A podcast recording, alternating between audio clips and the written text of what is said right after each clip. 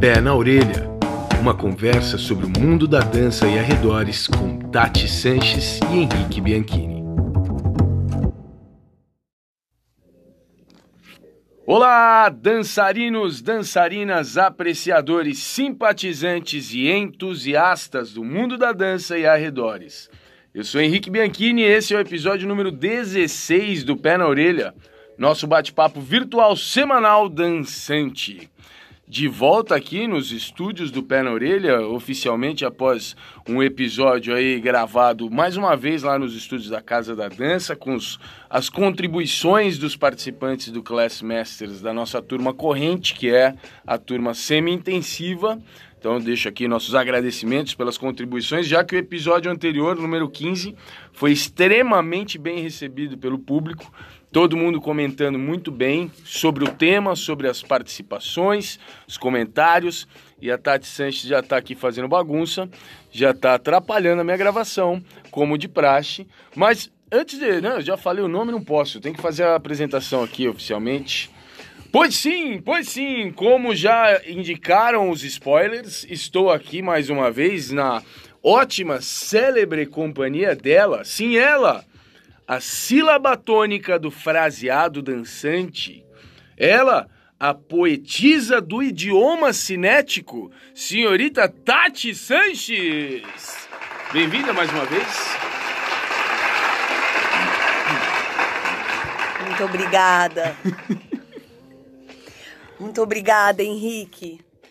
Eu estou aqui hoje com ele. Hum com essa cara que ele só ele está vendo, é. de quem não trouxe um apelido. Ah, ridículo. Ele que dispensa apelidos.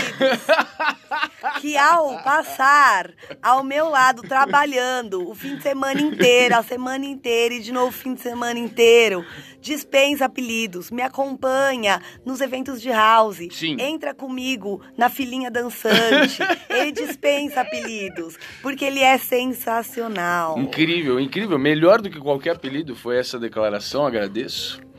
Faz, Tamo vamos... junto, Henrique. Regaço. Vamos bater um treino. essa história é boa. Conta essa história pra galera que tá ouvindo. Ai, gente, até dei mais risada de porco aqui. gente, tem gente que não conhece muito bem o Henrique. E daí a, a, ver a gente de uma forma é engraçada essa história de imagem, né? Eu gosto de falar disso. Sim. Então, teve um caso que uma pessoa chegou e falou assim: Nossa, vocês dois, hein? Nossa, vocês dois juntos, vocês devem bater altos treinos em casa, hein? a pessoa não entendeu por que, que o Henrique rolou no chão de rir, gente. Agora, talvez alguém que está ouvindo ache também que a gente faça isso, Henrique. Vamos explicar. A gente não bate treino nenhum, cara. Gente, é o nosso treino é o treino da cabeça. O que a gente faz aqui no pé na orelha é o que a gente faz em casa o tempo todo. Sim. Mas se eu disser para vocês que a gente nunca Nunca, nenhuma vez, né? Nunca, nenhuma vez pôs a música e ficou treinando dança em casa. Será que vocês acreditam? Nesses 15 anos de interação ininterrupta, diária praticamente, nunca rolou bater um treino, né? Nunca, gente, não, não. a gente não dança é. junto nas festas, é. a gente dança junto nas aulas, às vezes. É, eu né? confesso que, assim, já ocorreu de eu estar sozinha em casa e ir lá e ficar dançando, sabe? Mas com o Henrique, não, gente. A gente nunca os dois, vamos. Não, a gente sempre decide não. fazer alguma outra coisa. É. é, é por isso que a gente começou a fazer o pé na orelha, né? Isso. É o nosso treino. É o nosso treino. Bom, então, no nosso treino dessa semana, pô, antes, deixa pra eu não errar, já fui cobrado disso num feedback, não quero errar mais. Vamos deixar o telefone já no começo? Vamos! Lembrando então, você que tiver sugestões de temas, coisas pra gente falar por aqui, você que tiver sugestões de pessoas para participarem, presencialmente ou não, comentários, sugestões, uh, reclamações, e qualquer tipo de elogio de preferência. Isso, depois de, desse episódio, talvez xingar a gente. É, o de hoje talvez venha, venha alguma coisa negativa aí. Não tô nem aí, o negócio é nosso, a gente fala o que quiser com isso aqui. Ha. Então vou deixar o número do WhatsApp, se quiser mandar sugestão de tema, manda por mensagem de voz, se apresenta, fala de onde você é e deixa a sua sugestão. E o telefone para mandar o WhatsApp é o 011 9 Gente, eu adoro falar com ele. Vamos, Henrique, juntos, vai. 011 98407 2938. Pronto, feito. Pronto. Se quiser mandar, esse é o telefone. Bom, temos um tema hoje polêmico. Polêmico!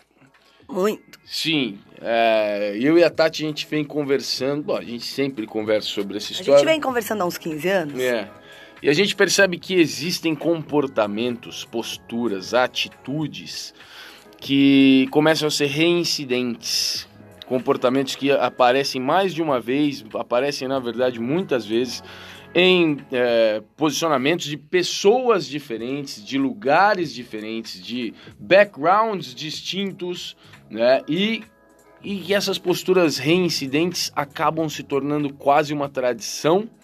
E por isso, muita gente se espelha nessas posturas e dá sequência a esses posicionamentos, esses comportamentos. E não, não teria problema algum se tudo isso fosse somente positivo, se fosse valioso para o prosseguir, para o andamento dessa carreira, desse envolvimento com a dança. Mas muitos desses comportamentos, dessas personalidades tradicionais e reincidentes, trazem coisas que a gente considera não muito positivas.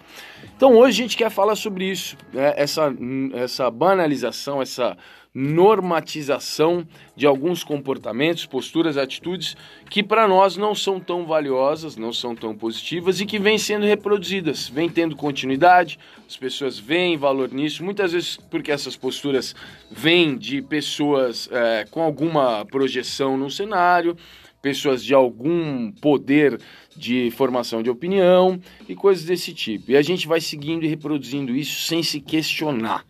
Então, o plano de hoje é isso: é uma tentativa de gerar questionamento.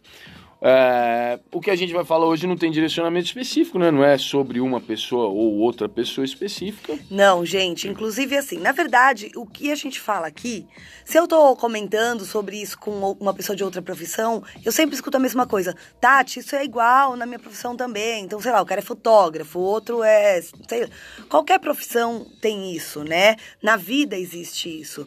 Então, na verdade, a nossa conversa é sempre sobre, nossa, como é, como as pessoas são né, no mundo, na sociedade, como a gente tem a, a facilidade de seguir modelos sem questionar.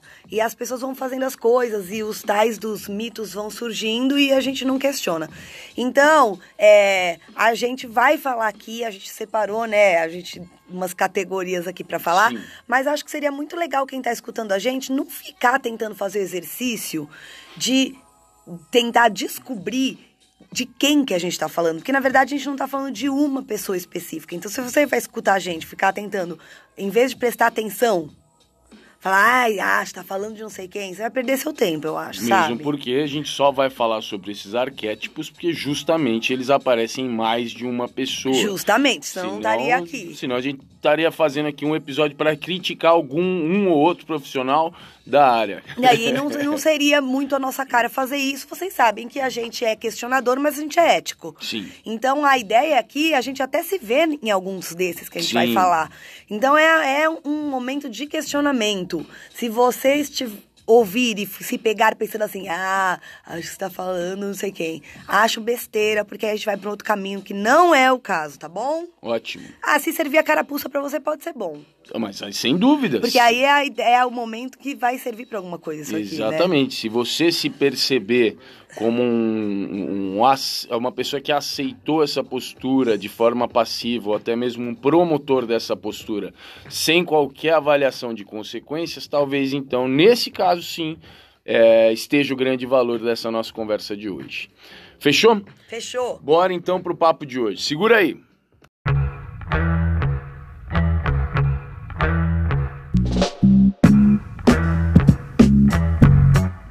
De hoje. Vamos lá então para nossa lista de personalidades. Nós criamos aqui uma pequena lista com nomes curiosos de arquétipos, de personalidades assim que a gente vê aí rein- reincidentemente. Bom, vamos começar, Tati. Quero comentar aqui sobre o lobo mal do evento. Gente, cuidado com o lobo. Sim.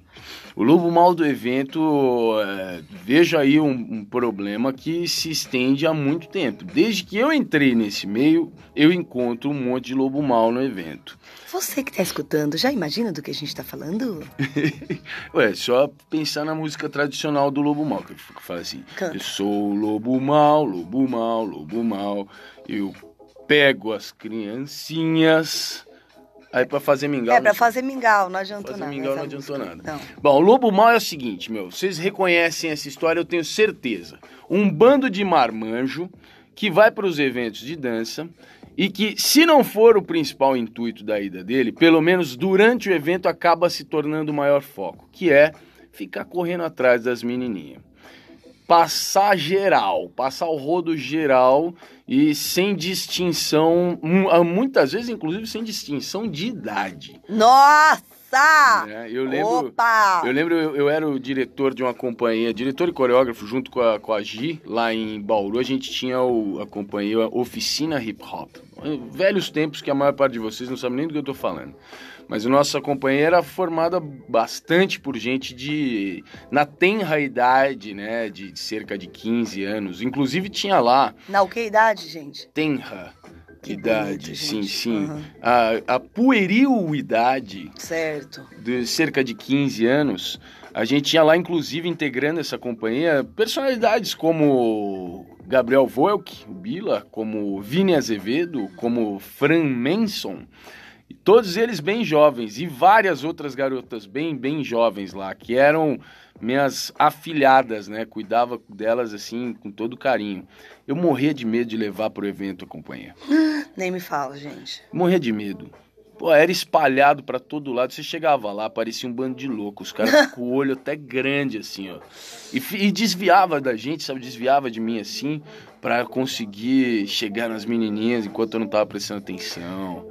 Henrique, você sabe que eu acho que diminuiu um pouco isso. Eu. Eu acho que. Os, e é, é até pior, porque daí os lobos maus viram aqueles tipo come quieto, sabe? Tão disfarçado no meio do meio. Porque antes era tão.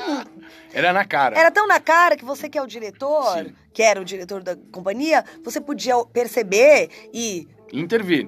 É, ou não levar no evento, ou quando levava, ficava olhando, prestando atenção. Eu acho que agora não é tão. Pode assim, ser. Mas aí os lobos maus ficam lá, entendeu? Camuflados, camuflados, você não sabe.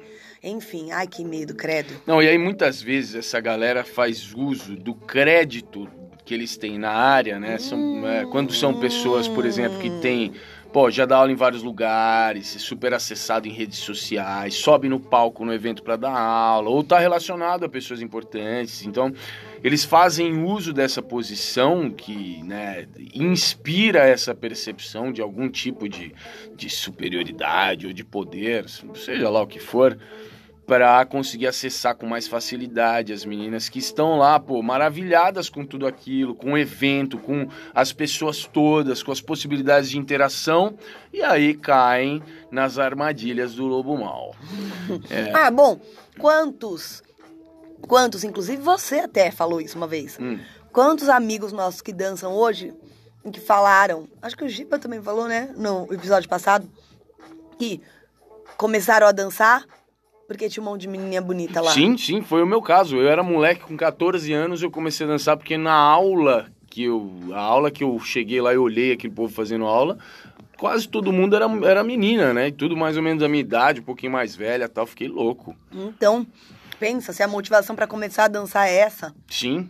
E eu, eu vou dizer, viu, sem dó, a maior parte das pessoas não assume isso, mas para os homens eu tenho certeza que uma boa parte da motivação vem desse, desse propósito mesmo, para começar a dançar. Putz, assim. que eu fico pensando, e se quando começa é jovem, normalmente está ligado a um grupo, a um professor, alguma coisa. Ninguém sai andando sozinho pela rua e cai num evento de dança, né? Ah, é, é, é mais raro. Ou numa aula de dança, é difícil. Normalmente Sim. alguém levou tal.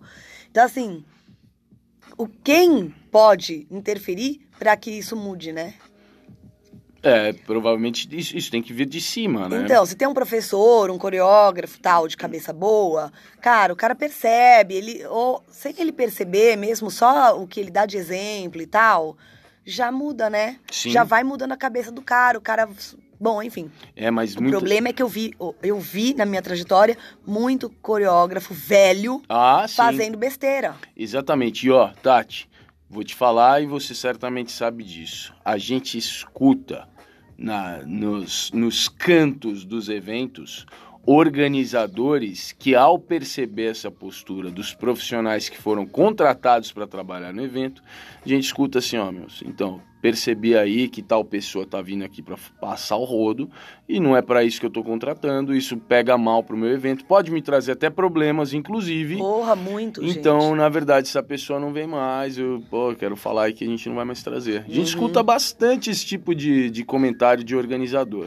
Então, em suma, eu acho que a gente não precisa defender a ideia de que isso não é positivo. Acho que não tem muito como defender que seja positivo e somente positivo. Aham. Acho que tem é, formas de interações acontecerem. Acho que o evento proporciona essa possibilidade que também não pode ser negada. Acho que tem aí coisas interessantes que, que, que podem acontecer a partir disso, né? Agora, é, essa ideia do, do lobo mal de se, apro se aproveitar de uma postura, de uma posição de crédito para passar o rodo geral. Primeiro que é, socialmente é confuso, segundo que profissionalmente é perigoso e tem muitas outras coisas negativas. Então, por isso, fica aqui nossa primeira crítica, nosso primeiro questionamento sobre o arquétipo do lobo mal. Lobo mal de evento. Lobo mal de evento. Ok, vamos pro próximo. Vamos.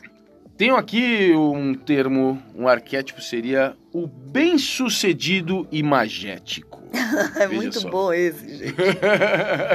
Imagético no sentido de ter a imagem de bem-sucedido. Uma pessoa que expõe, assim, uma postura, muitas vezes, não só a imagem, né, a postura, a atitude, as roupas e tudo, mas também expõe uma fala eh, de, de, estar, de ser uma pessoa bem-sucedida e tal.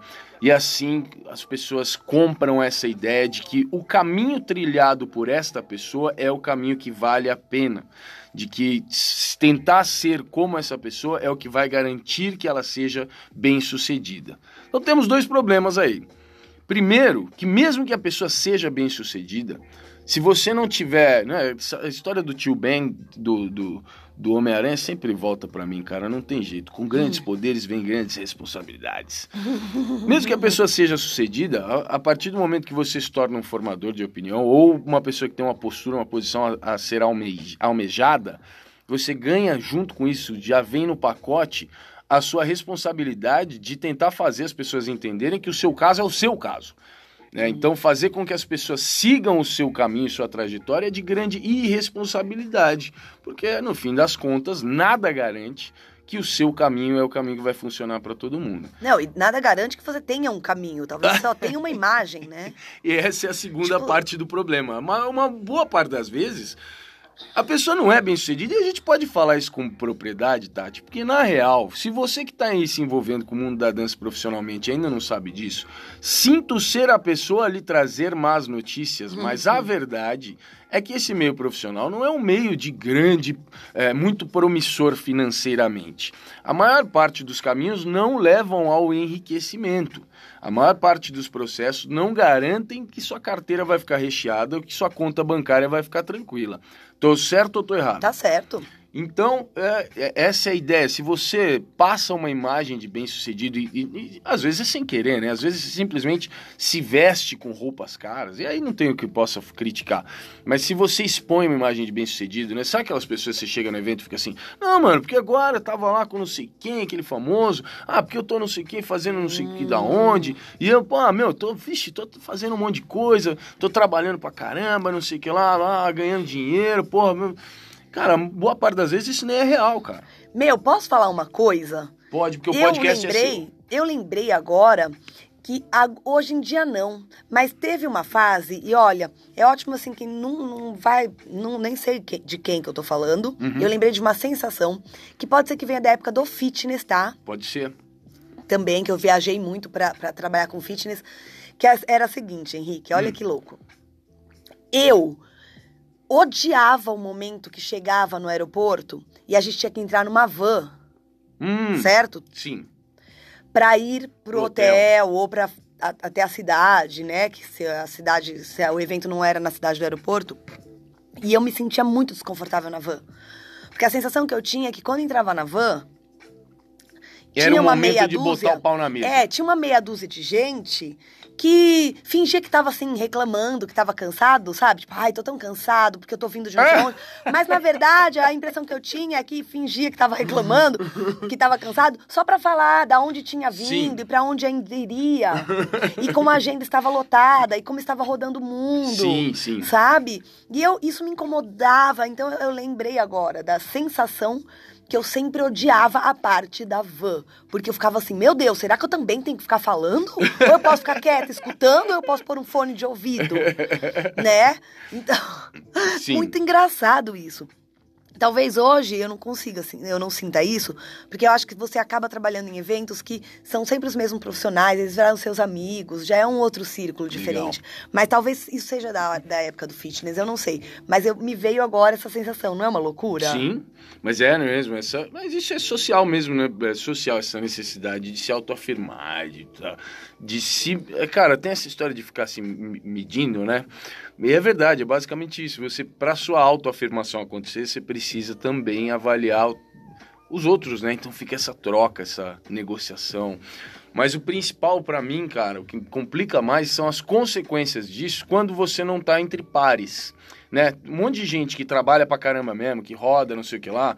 Essa necessidade de expor isso é, é, é curiosa, é hilária. Ah, é o quê? né? Uma competição. vai É uma rolar ali. competição. Batalha, Agora- batalha de... É, batalha de agenda. É. Agora, é, as consequências negativas disso nesse grupo, não, cara, são muito pequenas. Agora, quando você expõe essa imagem, né, com a vontade de que as pessoas que ainda não atingiram né, um estágio mais avançado na carreira, não tem uma estabilidade na carreira ainda, quando você expõe essa imagem e tal, chega lá com essa cara de bem-sucedido, com as roupas importadas e pá, não sei o que lá, querendo que as pessoas almejem estar no seu lugar, chega a ser falta de responsabilidade, porque é isso, como eu falei, você vai fazer com que essas pessoas é, almejem estar onde você está e passem pelo que você passou. E isso não garante nada, isso é até perigoso, que pode desviar as pessoas de trajetórias que estão previstas para elas, que estão sendo apresentadas para elas Aham. e que seriam sim valiosos para elas, mas que elas vão ver, ah, mas não é, mas não é mais ou menos assim que o Henrique fez ou que a Tati fez. Eu quero fazer para chegar onde eles estão e tal. É, meu, e se for pensar que é, eu tô tentando imaginar aqui uma situação de um evento, né? Você tá falando, eu tô aqui visualizando Sim. alguém chegando com as roupas, a pompa e tudo mais. É, considerando que nos eventos a participação da maio- a maioria que participa de evento tem uma faixa etária baixa, né? 15 Que não se formou 18, ainda. 19. É, que não tem uma formação de personalidade ainda. Sim. Então a gente pode até pra, ir pra esse tipo de questão de, poxa, os caras vão ficar olhando e achando que pra tá e pra ser, eles têm que ter o tênis mais caro, o boné mais caro. Meu Deus, que coisa boba, né? Ah, E Que coisa boba. né? Você leva, o cara tá indo pra evento onde ele poderia descobrir tantas coisas interessantes. Sim. Relações, possibilidades e tudo. De repente descobrir que é uma, a profissão que ele quer seguir. Ah, sei lá. e o cara descobre que pra ele pertencer, ele tem que ter tênis caro, boné caro. Sim. Cara, isso é muito perigoso, né, pouco, meu? o pouco dinheiro que essa galera dessa faixa etária tem vai ser de- destinada a imageticamente parecer bem sucedido e não dedicada a efetivamente estudar, se aprimorar para quem sabe ser bem sucedido, né? Justamente. E assim, eu também acho que a maioria é jovem e a maioria é duro de grana, sabe, Sim, gente? Tanto sim. que os eventos mais baratinhos ficam mais lotados e os eventos mais caros sempre estão mais vazios. As pessoas procuram ir nos eventos que são mais baratos, porque é caro mesmo. Você sai da sua cidade, você ir lá. Então, o cara vai lá, faz a conta do que ele tem de grana, né? Então, assim, tá todo mundo duro, apertado, indo no evento que é mais barato, fazendo conta, como é que eu vou, o que, que eu faço, o que, que eu vou comer, tal, pra chegar lá ver um cara que tá fazendo uma imagem, tipo assim, eu sou o ricão aqui, eu sou eu sou poderosão, vocês são bosta nenhuma. É, Eu acho que não é só falta de, de responsabilidade, que nem você falou, eu já acho que é falta de respeito, sabe? Ah, Pode ser, sim. Bom, então fica aqui nossa segunda crítica ao arquétipo do bem-sucedido imagético. Vê aí se vocês né, conseguem perceber alguma coisa desse tipo na sua postura, na sua atitude e pense se isso aí, de repente, não vale a pena ser reavaliado. Henrique, uma pergunta. O bem-sucedido imagético também vale o que é imagético nas redes sociais ou a gente vai ter um outro arquétipo para esse cara? Ah, eu acho que a gente vai ter um outro que pode encaixar. Tá. Boa. Porque a gente também boa. pode pensar que o cara também sustenta essa imagem nas redes sociais, que é o que quase todo mundo faz, né? Que é péssimo. Mas vamos seguindo, a gente vai Boa. achando. Próximo. Seria então agora ah, o momento de falarmos sobre o coach juvenil. Ai, gente, eu só tô pensando nas hashtags que vão aparecer. O coach juvenil, Tatiana, se configura é, por um comportamento de expor, expor opiniões e principalmente sugestões no que diz respeito à condução da vida das outras pessoas, ainda que você, quem está expondo essas sugestões, não tenha vivido muito. Yes, Então, entendi. são pessoas muito jovens e que, quando, por exemplo, estão nas suas aulas, né? A gente tem muita gente muito jovem dando aula pra caramba e dando aula em muito lugar e dando aula pra muita gente. Uhum. Tem pessoas bem jovens, mas que já estão sendo expostas pra caramba aí, com muito crédito. E essa é uma, essa, essa é uma palavra importante, o crédito. Uhum. As pessoas se tornam, elas ganham crédito como se fosse ah, um bônus de, do trabalho que elas fazem, que é, sei lá, montar uma coreografia da hora, fazer, né, gerar uma experiência é, motivante e tal, e tem um bônus disso que é ganhar crédito. Ou seja, o que você falar é escutado. Sim. Quando você abre a boca, as pessoas se calam e abrem os ouvidos para ouvir o que você está falando. Mas muitas dessas pessoas, como eu já disse, são muito jovens. E aí que reside o problema disso. Você ter opinião, opiniões sobre como a vida deve ser levada, o que deve ser feito profissionalmente e pessoalmente, você ter opiniões sobre isso é a coisa mais importante que existe. Desde que você é criança, é importante fomentar esse senso crítico, né? Gerar opiniões. O problema está na exposição destas opiniões para pessoas que estão predispostas a te escutar e que provavelmente vão levar muito a sério o que você fala. É tipo ser conselheiro, né? Exato. Conselheiro, vai lá dar aula, nos contentem da aula, resolve dar conselhos de vida, né? Essas Acaba a coisas. aula, acaba a aula, nos últimos três minutos a pessoa fica lá na frente. Fica, às vezes não é três, é vinte, né? e dá conselho de vida e fala, legal, quer motivar o outro, mas é, é também é uma falta de responsabilidade, né, meu? Porque eu estava conversando sobre isso. Legal, tem gente que tem uma visão muito interessante de mundo, de vida, que até aprendeu bastante coisa, até onde viveu. Só que assim, entre ter visões legais ou leu vários livros. Sim, sim. Hoje tem muito livro, gente. Livro de autoajuda, livro motivacional, Uhum. livro do coach do daqui, do coach de lá, Sim. do coach de acolá. Aí o cara lê um monte de livro, ele vai formando uma visão de mundo interessante, né? Motivadora, Claro, positiva. super legal. Legal. Mas ter boas visões e ideias e não ter vivido pra validar e ver se é isso mesmo? Essa palavra é importante, hein? Não ter essa frase, né? Mas a palavra validar, não ter vivido o suficiente para validar suas opiniões. Justamente, eu acho que você precisa, é, para toda ideia de- deve existir a experiência e só então é que tá validado, né? Sensacional, sem, sem dúvida. Então fica tudo muito superficial. A vida está assim, não é, É. o nosso conselheiro na- no âmbito da dança aqui, Sim. mas é o que tá acontecendo por aí, né? na rede social e tudo. Todo mundo dá conselho, Sim, sem não dúvida. é? E a ideia é essa, assim, poxa, mas quanto essa pessoa validou, quanto essa pessoa experimentou? Porque, e ainda assim que eu experimente pra poder aconselhar, eu não sei quem é o outro, gente. Pois é. O outro não é igual a mim. É, é, estamos vivendo o momento da, do coach, né? Estamos vivendo esse momento da. é, o momento do eu acho. né? Eu tava ouvindo o Braincast esses dias e eles fizeram um episódio criticando essa, essa banalização da, da posição, né? Do trabalho, do- da ação do coach. E eles falam que uma das grandes, uma das grandes causas disso é que estamos vivendo o, o- a era do eu acho. Né? E eu acho é o suficiente para muita gente. E eu não, eu não acho que o eu acho seja suficiente. Né? Eu e você, por exemplo, Tati, a gente fala muito sobre muita coisa, a gente dá conselho pra caramba, né? Mas tem duas coisas importantes para serem colocadas, né? Primeiro, primeiro, sim, hum. Eu entendo que nós temos uma participação, temos um pouquinho dessa ideia do coach. Acho mesmo. Eu não quero, não é isso que a gente quer. Não, não é isso que a, a gente quer, muito longe dos nossos propósitos. Mas acaba que a gente cai um pouco nessa ideia de ficar expondo opinião. A gente expõe opinião pra caramba e acaba, meu, a gente tem que assumir que a gente acaba guiando ideias e até comportamentos de um monte de gente. Concorda? Concordo, porque se a gente expõe a opinião e isso está acessível, como e, aqui num sim. podcast, por exemplo, sim. quem ouvir e não questionar, vai. Exatamente. Mas por isso que a gente sempre procura falar que o questionamento é que é o cara, meu. Exato. Não é para escutar o que a gente fala e sair por aí refalando, entendeu? Exato. Repostando se você não questionou. Ou não testou para validar, ou não foi, sei lá, questiona a gente também, né? Claro, esse é o plano. Então, é, esse é um ponto. Eu acho que é importante a gente não, não ter a hipocrisia de ficar olhando para fora e ah, o povo fica dando conselho. Cara, a gente dá conselho pra cacete aqui. Mas olha aqui, entre nós dois, gente, o mestre é o Henrique, né? Porque ninguém me chama de mestre, é ele que é o mestre.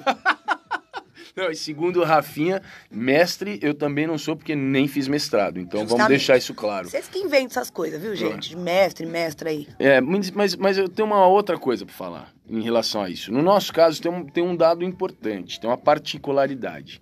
No geral, o que a gente fala é subversivo. Sim. Quase tudo que a gente vem aqui no podcast para falar é subversivo, é contraventor, é algo que é, são críticas. A gente faz críticas ao mundo da Questionamentos, porque a gente vive questionando mesmo. Então, na maior parte das vezes, o que a gente está fazendo não é falar para as pessoas o que elas têm que fazer, mas é fomentar que esse comportamento crítico exista, porque é isso que a gente faz. Uhum. A gente vem aqui criticar tudo, tanto é que é polêmico sempre, né? Mas é isso que eu, que eu vejo. Por que, que a gente faz isso? Por que que gente... Cara, porque a gente viveu todo esse caminho. Todo não, até aqui. Vivemos Sim. bastante, uma parte bem considerável desse caminho. E a gente pôde ver todas as, as coisas que a gente não concorda. Uhum. Né? E hoje em dia, depois de tanta experiência, a gente consegue falar sobre isso com alguma tranquilidade de não estar tá viajando, enfim, de não estar tá só cagando regra. Né? Uhum. E aí, quando esse comportamento existe na, na, na postura na, na né, de uma pessoa que é muito jovem, e não importa, na verdade, uma vez eu recebi uma crítica em relação a isso, né, que eu comentei que tem muita gente jovem dando conselho, não sei o quê, alguém me escreveu de volta lá, ah, mas o problema não é ser jovem, porque tem muita gente jovem que tem uma, uma visão boa da vida, tem ideias ótimas. Porque, cara, mas isso é verdade, sensacional, graças aos deuses que é assim. Isso não dá à pessoa a, a possibilidade dela ter validado isso, cara. E não importa o quanto ela tenha vivido, não é o suficiente porque não dá tempo.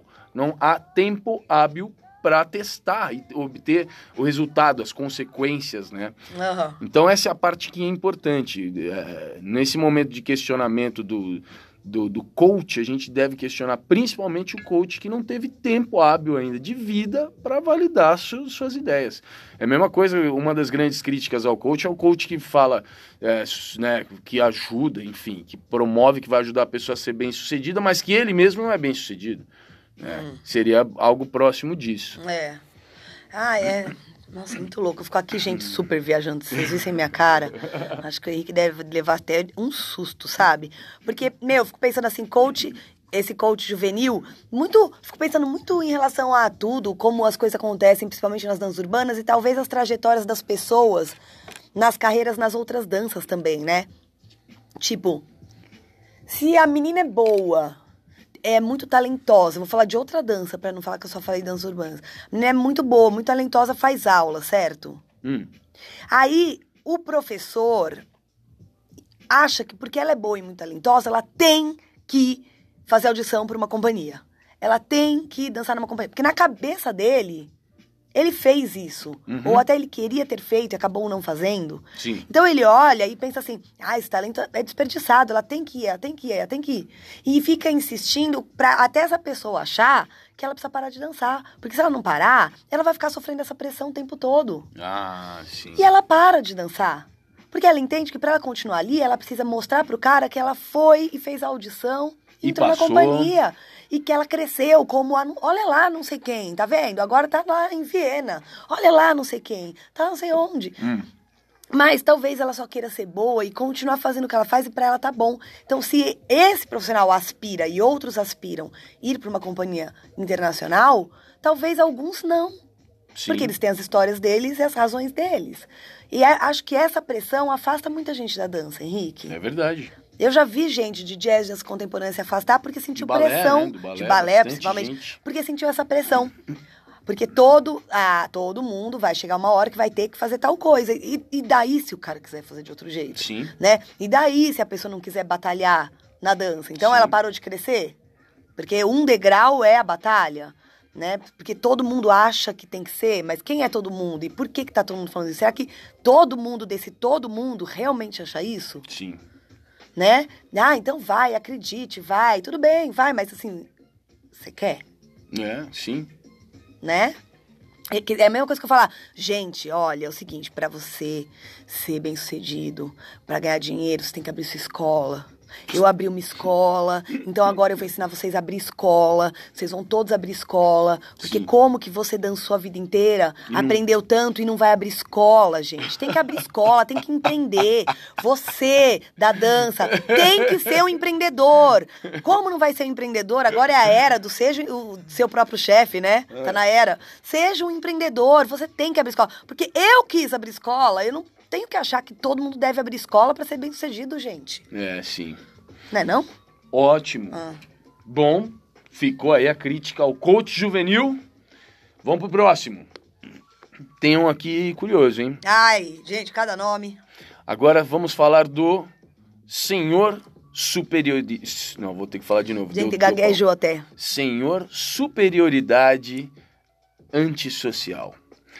Vocês repararam que uh, os nomes estão todos no masculino, né? Porque já que eu teria que escolher o- um ou outro sexo, que seja o masculino, já que a gente tá falando de coisa que a gente não gosta, então que os homens também tenham esse privilégio de serem os escolhidos aqui. Mesmo porque aquele xizinho não tem como falar, né? Não, é, não, Como que não seria? dá. Não dá. Ah, não, sei, Não, não dá, não, vamos tentar. uma ideia. Superioridade antissocial. Vocês já se depararam com gente que chega no evento, ou na festa, ou na aula, o nariz pra cima e, pô, você chega... Meu, tem um... Essa é real. Aconteceu comigo algumas vezes já e eu fico puto. Hum. Quando você chega assim, a pessoa tá, tá por ali no evento, você vai cumprimentar, chega com um sorriso no rosto, né, cara? Pô, e aí, tudo bem? Se estica a mão. Porque tá entre pessoas que você conhece, né? Tá ali a galera que você conhece, você chega cumprimentando todo mundo e todo mundo fala oi e tal. Aí você chega nessa pessoa que tá no, na sequência dos apertos de mão, é a próxima. Você vai dar a mão, a pessoa dá a mão pra você com, tipo, meu, um pouco de desdém e te cumprimenta olhando pra outro lado. Hum. Tipo, você tá na frente da pessoa e ela te cumprimenta olhando pra direita, assim, aí, tudo bem, beleza? Nossa E senhora. continua falando com a outra pessoa, esse desdém, assim, sabe? Nossa. É, e eu não sei porque eu não cumprimento dando a mão, né? Eu vou dar beijo em todo mundo. Ah, sim. Mas eu tava falando com alguém sobre isso esses dias, que eu falei, gente, eu chego pra dar beijo. Se a pessoa vem mais ou menos meio morna, eu aperto, mas eu dou um abraço, que eu aperto, a pessoa eh, aperto até ela entender. Eu dou um É. abraço forte. Não, e tem, né? Daí não é só no cumprimento ali, mas as pessoas, a hora que se cruza com elas, elas passam olhando de cima pra baixo pra você, mesmo que elas sejam mais baixas que você, tá? Elas passam com certo desdém e ah, uma superioridade mesmo, né? Isso é um porre, cara. Cara, isso era muito cultivado no- meio da, das danças urbanas. Talvez até no meio da dança em geral. Na época do fitness também teve uma época. Que era muito cultivado isso, sabe? Sim. Quando você passa a ter um status, ou passa a ser professor daquela convenção, daquele evento, ah, o seu jeitão muda. Ah, sim. Agora eu sou Sabe? mais inacessível. É, tal. Eu lembro que eu até me questionei na época do fitness, inclusive. Que hoje eu não consigo ver, né? Porque daí as máscaras vão caindo e a gente que olha de fora, a imagem é uma coisa muito louca, né? Sim. Então nem sempre o que o cara acha que tá mostrando é o que ele tá mostrando, por isso é importante a gente pensar. Mas eu lembro que chegou uma hora da minha carreira que eu falei assim, gente, agora eu tô dando aula nos eventos. Será que eu preciso me comportar assim? Putz, é, Senão você eu não se vou ter questiona, crédito. Né? Cara, eu devia ter. Eu tinha uns 20 anos e eu fiquei assim, mano, eu preciso fazer desse jeito? Será que é um. Eu, é- eu vou estragar essa carreira que eu comecei agora se eu não me transformar nesse. nessa Sim. pessoa inacessível, nossa, meu, eu tive esse questionamento. Foi muito difícil pra mim entender pra que lado eu tinha que ir, sabe? Muitas vezes esse comportamento, você mesmo sempre fala sobre isso, Tati, que esse comportamento muitas vezes ele é simplesmente um sintoma de timidez. Eu falo, gente, às É. vezes eu até fico defendendo isso pro Henrique, porque o Henrique fala, ai, não gosto com a pessoa, porque aquela pessoa não olha no olho quando vai falar oi, É, não fala não com conversa ninguém. direito. A pessoa tá se achando. Eu falo, olha, depois que eu comecei a estudar muito comunicação corporal e pessoas por causa dos meus estudos, agora eu já demoro um pouco mais pra ficar com o bode da pessoa, porque eu acho que pode ser timidez, Sim. ou eu acho que pode ser uma pessoa muito insegura, não é tímida, mas é muito insegura. Então ela faz, faz isso como uma forma de autoafirmação para ela se sentir Ou até uma defesa, na né? defesa, né? Então ela faz aquilo tal. Eu conheço vários personagens, assim, do dia a Ah, dia eu da não nossa aguento. dança, que são assim. Eu não aguento, cara. Eu, eu, na verdade, eu tenho dó, né? Porque enquanto tá todo mundo rindo, se abraçando, batendo Sim. papo, gargalhando, zoando com a cara do outro, a pessoa tá lá, caminhando, como se É. estivesse num, num outro mundo. É muito solitário ser esse Ah, personagem, e- e- Henrique. E, e eu acho que é- expõe uma passividade, assim, porque também pode ser uma resposta, não, uma resposta não, pode ser um sintoma desse, desse comportamento que sempre foi agregado, assim, ao meio da cultura hip hop. De ser uma pessoa, esse blazer meio... E não é só na cultura hip hop, né? Quando você fala sobre a cultura do Vogue, por exemplo, né? São posicionamentos que vêm de uma defesa social, sem dúvida. Sim. Em algum momento, em algum lugar, isso se justificou. Mas, é, de repente, hoje em dia, e no lugar que- em que a gente se encontra, não se justifique mais tanto, né? Essa É. postura, dessa... Ah, esse- sou meio fodão, e, pô, olhando por cima, e olhando com cara de blazer, sei lá. E eu vou confessar aqui que eu tenho uma preguiça. Eu também. Mas a minha preguiça é tanta, gente. Mesmo entendendo que pode ser timidez, mesmo entendendo. Me dá preguiça. Ah, eu também, eu também tenho. E, e sabe por quê? Eu e você, eu posso falar por você. O que a gente gosta mais de encontrar o povo e dar risada e abraçar e dar, né, trocar uma ideia tal. Enfim, não que isso tenha que ser ó, o padrão, mas cara, a gente se entrega, né? A gente se entrega pra todo mundo, a gente tá aí pra trocar e tal. E aí se de repente você se depara com uma pessoa que põe um bloqueio nisso e pelo contrário, até nega essa troca, né? Eu acho confuso. Bom, vamos pro próximo. Pô, tem uma lista enorme, cara. A gente já passou da metade aqui do tempo, não, não dá. Vamos não, tentar acelerar. Não dá. Vamos acelerar. Próximo arquétipo, o sem noção da batalha. Ó, esse aqui, esse aqui, eu vou. eu- você me permite uma liberdade aqui, Tatiana? Fica à vontade. Que que Nesse daqui, eu vou usar um exemplo real.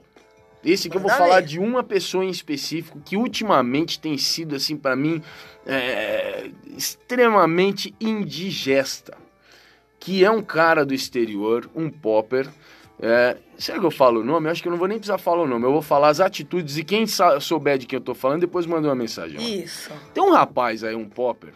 Jovem também, viu? Jovem. Ah, ele é jovinho? É, jo é jovinho. Jovinho. É jovinho. E, e teve alguma projeção, cara, que dança bem pra caramba. Eu gosto da dança dele e tudo.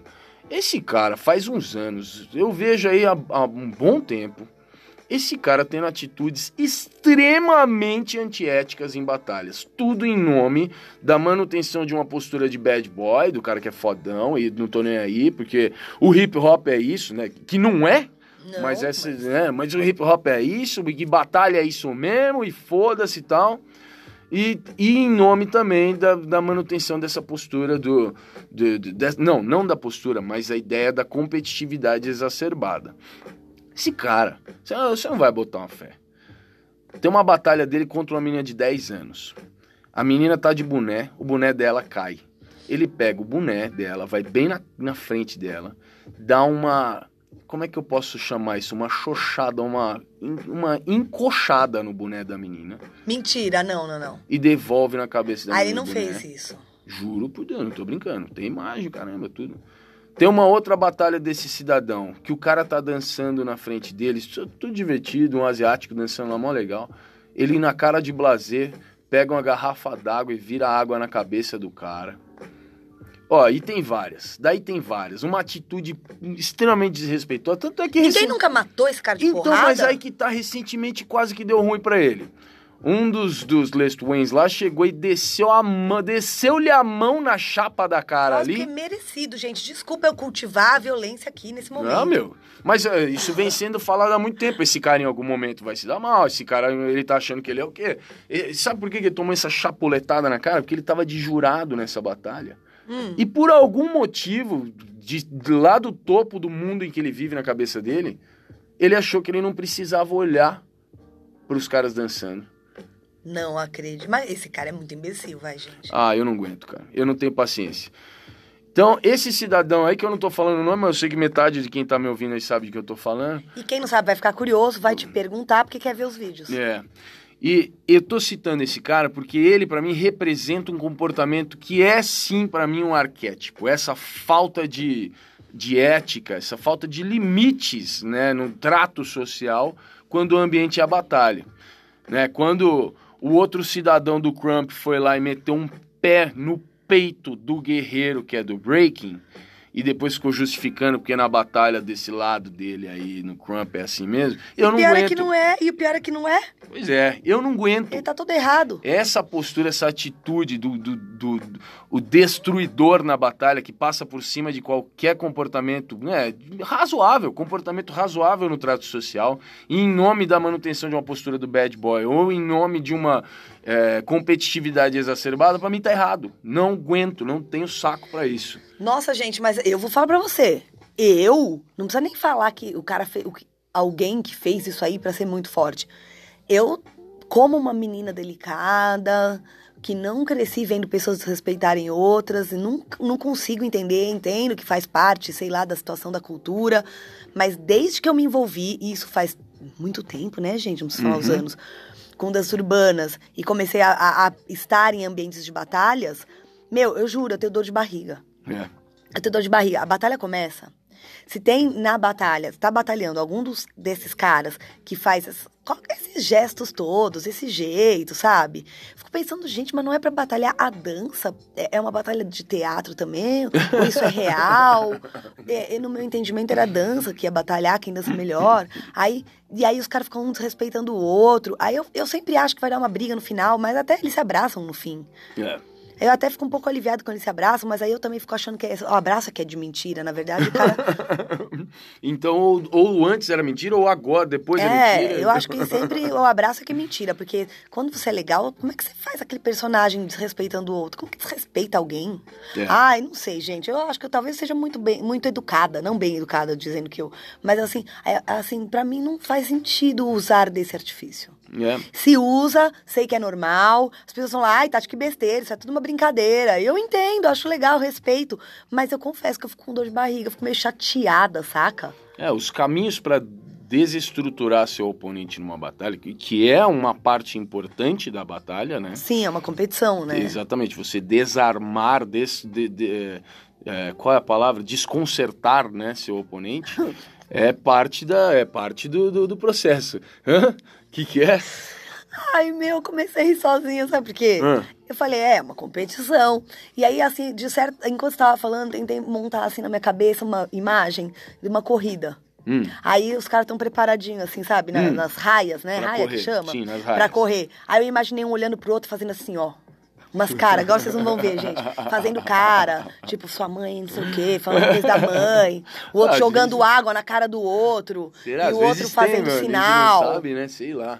E Mas tal. é isso. Ou no meio o- da corrida, passa e, e fala uma coisa. Será que tem isso? Sei lá, meu, de repente tem. Mas o que eu penso é o seguinte: essa história de desestruturar seu oponente, que é parte da- do, do, do mecanismo da batalha, ela tem infinitas formas de acontecer antes de chegar no desrespeito, cara. E quando o desrespeito parte, chega na, no físico, aí até as regras da batalha já foram pro saco, né?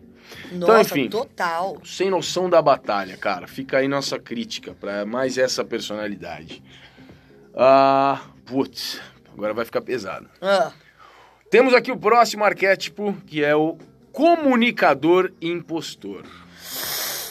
Bom, Ai, vamos lá, o que que é isso, gente? Bom, no, no geral, não limitado a, mas porém no geral, o comunicador impostor aqui na minha visão está bastante conectado à exposição em redes sociais. Certo. tá? Então, a pessoa que usa. É, é legal que você pensar nisso. Isso aqui não está limitado ao meio das danças. Não. Então, assim, é uma realidade, é, uma, é algo atual. Né? As pessoas que usam as redes sociais, a exposição nas redes sociais, para se passar por alguém que tem muita coisa a dizer, que tem muita experiência, que tem sugestões, opiniões, que é, né, que já validou inclusive, que poxa, isso tudo aqui e que usa as redes sociais para de certa forma manipular uh, o público. Conhece? É, eu tô pensando que é, que é um perfil de, de pessoas assim, que são muito seguras. Sim. Se, quando a segurança passa do limite da avaliação. é muito seguras. Então elas ficam exaltando o quanto elas são bem sucedidas. Normalmente eu acho que esses, esses que são. Como é que é, que é o nome do arquétipo? Comuni comunicador, comunicador impostor. impostor. Pessoas que têm esse perfil, eu acho que pra. Sempre que elas vão comunicar dessa maneira delas, elas se usam como exemplo. Hum, ótimo, ótimo, ótima referência. Sabe, porque eu... Ótimo. Sabe o porquê eu sei? Galera, quando vocês estiverem ouvindo alguém falar e todas as coisas, todos os exemplos, tudo vem da pessoa, já podem começar a duvidar do valor desse, dessas sugestões. É, às vezes eu acho, às vezes eu dou um exemplo de mim, eu fico sempre pensando assim, será que eu tô sendo assim, gente do céu? Ah, porque às vezes o exemplo vem de você porque a experiência da, do que você está falando vem só daquilo é, mesmo. Não, se for pontual e faz sentido ali, tudo é. bem, né? É que realmente tem gente que usa de um bom poder de comunicador, né? A uhum. pessoa que fala, fala bem ou tem uma impostação de voz interessante e, claro, sempre acompanhado de uma segurança, né? Segurança a ponto de reunir pessoas, de falar alto, de comunicar é, nos lugares ou nas redes sociais e enfim, eu acho que é uma segurança que passa do limite da responsabilidade mesmo, né? É legal, uma segurança que passa do limite. Você acaba confiando tanto naquilo que você está falando que você simplesmente despeja, né? É, sabe, tem gente que tem, que dizem que é uma doença, né? Que gente que é mentirosa, sabe? Sim.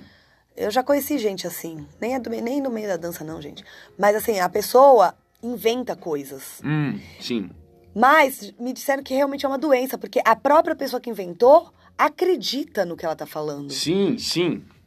Então, meio que existe essa coisa da pessoa, sei lá, é, aumentar, sabe? Passa por uma experiência, daí sim. aumenta a experiência. Ó, tem um, tem, um, tem um nome aqui, não sei se é esse. Mi, Mitomania. Mi...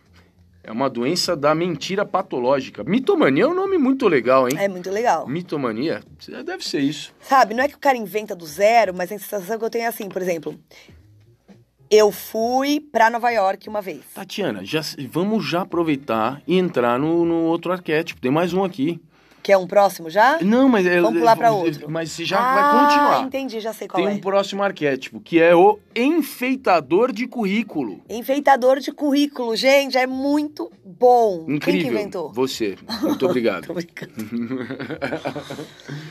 Não, mas tem a ver com isso que você tá falando. Tem, então eu vou continuar. Vai. O cara foi para Nova York uma vez, certo? Sim. Passou lá o tempo que as pessoas vão quando vão de férias, 10 a 15 dias, né? Sim. Mas quando vai contar as histórias, ou quando vai se vender, Sim. fazer um currículo, ou tá numa van querendo falar, já volta lá pro outro arquétipo. Diz assim, ai, porque é a época que eu morei em Nova York. Morou 10 dias. ai, meu Deus, até a barriga. Ai, quando eu morei em Nova York, Sim. sabe? Não sei. Aí esteve uma vez no mesmo ambiente que aquele cara fodão da dança, Uhum. né? Aí fala assim, nossa, porque, gente, o fodão sempre fala, sabe? Ai, mano! Oh, Ai, meu, ele, socorro, ele meu sempre Deus. fala pra mim, meu, o Henrique, Nossa, você precisa. Ele sempre né? fala. Ele falou pra alguém, você tava ali no ambiente, escutou, saca? Meu, fala que morou. Gente que fala que morou fora e só passou 15 dias, eu já ouvi bastante, gente. Bastante. Já. Ah, e põe no currículo, né? Põe, Puta, põe. curri... ó, enfeitador de currículo é sensacional, cara. E se sabe o que é foda? Muitas dessas pessoas não percebem que hoje em dia o, o fazer a verificação disso é muito fácil. né? É, antigamente era mais complicado. Como é que você ia fazer, né? É. pra- antes pra você realmente, né, descobrir se é isso mesmo ou não? Tá? Cara, hoje em dia você pega um currículo de uma pessoa que você como contratante, Tatiana, dona de, de uma escola com mais de 20 anos de existência. Quando chega alguém lá e te entrega um currículo e você fica minimamente curiosa, interessada pra saber mais sobre a pessoa, o que, que é a primeira coisa que você faz? Ué, vou na internet, no Google, ué. E Gente, aí, se, ali você já fazer. começa a descobrir tudo, cara. É, já começa a descobrir tudo. É, já vi muitos currículos de pessoas que fizeram um semestre de faculdade e colocaram no currículo que eram formadas. E isso já é muito sério, porque isso é Ah, até aí. crime, é, gente. Sim, falsidade ideológica. E já vi acontecer da pessoa fazer isso e depois a instituição, a faculdade, Sim. onde a pessoa não chegou a se formar, entrar em contato com o evento e aí dizer que o evento era mentiroso. Porque o evento não foi checar. Uau. Então o enfeitador enfeitou o currículo, E o mandou, evento se ferrou. o evento pegou, copiou, colou, divulgou. Nossa. Aí a faculdade foi lá e falou: vocês estão mentindo, vamos processar vocês. Que desastre. Puta Desastre, né, gente? Então, às vezes, o cara só faz assim, ah, vou pôr, né? O que que tem? É. Não é maldade, sabe? Mas, gente, precisa Ah, ser mas é um profissional, oportunismo, é um né? oportunismo maldoso. É, é, é fogo. Putz, sensacional. Tem. Né, enfeitador de currículo também serve, Henrique? Me fala se serve para enfeitador de currículo. O cara que, sei lá, vamos dizer, eu viajei pra Europa, Ah. né? Fui de férias, tal. Quando chega lá, eu, na, no hotel que eu tava, as pessoas falaram, você é da dança? Sou. Ô, você podia ensinar aqui uns passos pra gente dar uma aulinha. Aí pega, reúne o pessoal na- no hotel ali e eu dou uma aula. Aí quando eu volto, eu ponho no currículo que eu dei aula na Europa. tem também. Tem. Tem também, sim. É, tem, tem muita gente que vai para lugares inóspitos, né? E arranja alguma oportunidade para né, dar uma aulinha ali e tal. E, obviamente, isso depois vai pro currículo como algo grandioso e tal. É porque Mas é, aí, enfim, não sei, né? De repente isso. A pessoa só valorizou bastante o que efetivamente aconteceu, né? Mas às vezes as coisas realmente não aconteceram, como isso, né? A pessoa se formou. Se formou cacete, fez um semestre lá, É. caiu fora. Ah, Henrique, mas essa coisa de ah, dar uma, uma melhorada ali pra pôr no currículo. Mas tem que pensar também que faz muita diferença. Sim. Se eu for pra Nova York e for dar aula numa escolinha infantil, Certo. me contrataram, é diferente de eu dar aula na Broadway Dance Center. Sim, é verdade. Entendeu? Ou no evento dos caras lá, vários eventos grandes que tem lá. Sim. Então, assim, é falta de responsabilidade eu falar que eu dei aula em Nova York só. É, Você omite, assim. você omite o resto da informação para que, ah, não tô falando mentira, mas escuta, você tá omitindo e as pessoas que estão acostumadas a valorizar o que é de fora Sim. vão te dar valor. É verdade, verdade. É perigoso, eu acho sacanagem, não sei. Então, cuidado aí com os profissionais ah, do enfeitador de currículo. Sensacional. Vamos para mais um. Vamos ver, a gente tem mais 13, 12 ah, não, Henrique, minutos. eu preciso falar mais um enfeitador de currículo, eu não vou aguentar. Vai? Sabe é, a pessoa que faz duas aulas de dança contemporânea? Ah, Fez duas aulas, teve um evento lá de um fim de semana, faz duas aulas. Sim. Aí daqui a um tempo você vê essa pessoa dando aula de dança contemporânea em algum Ah, lugar. Cara, Saca? Eu não sei se na cabeça da pessoa ela acha que porque ela fez duas aulas, ou três, ou um mês, que seja um ano, ela já virou professora. Então, assim, aí daqui a pouco você vê aquela pessoa dando aula, meu. Como que essa pessoa chegou a dar aula? Ela tá, provavelmente falou, pois no currículo, ou falou o seu currículo, dizendo que tinha estudado dança contemporânea, mas fez duas aulas. Ainda que ela não, não seja ela, a, a a primeira ação não parta dela, né? Alguém vê essa pessoa num vídeo dançando, lá na aula que ela estava fazendo. A pessoa está fazendo aula, pegou um vídeo da aula que ela fez e postou. Alguém vê esse vídeo e chega e fala, puta, você dança mó bem, que legal, você dá aula. Porra, eu dou. Mano, posso dar. E pronto. Esse posso dar já é um, Já um enfeitador, de, já é um, um currículo enfeitado. Perigoso. Posso dar quer dizer, eu sou professor. Eu Ser estou, ca- professor, cap- tem- estou capacitado, né? né? Ser professor já é o seu currículo em andamento. Uau! Opa! Perigoso. Próximo, próximo. Vamos ver se vai dar tempo. Tem 10 minutos para falar mais quatro arquétipos. Vamos Vai. tentar. Tem dois minutos e meio para cada. Vamos. Tá.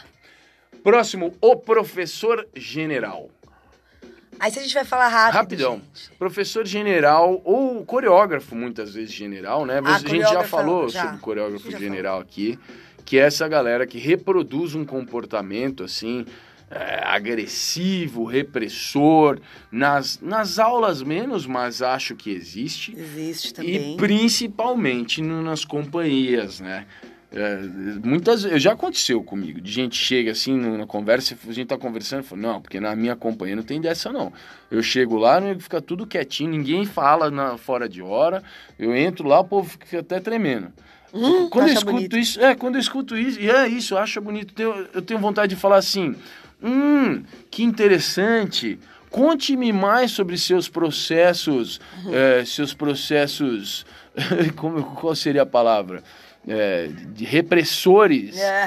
né, apoiados. Conte-me mais sobre seus processos repressores, apoiados na, no ensino prussiano, apoiados na estrutura didática do- do- da, da Revolução Industrial do século XVIII. Conte-me mais sobre isso.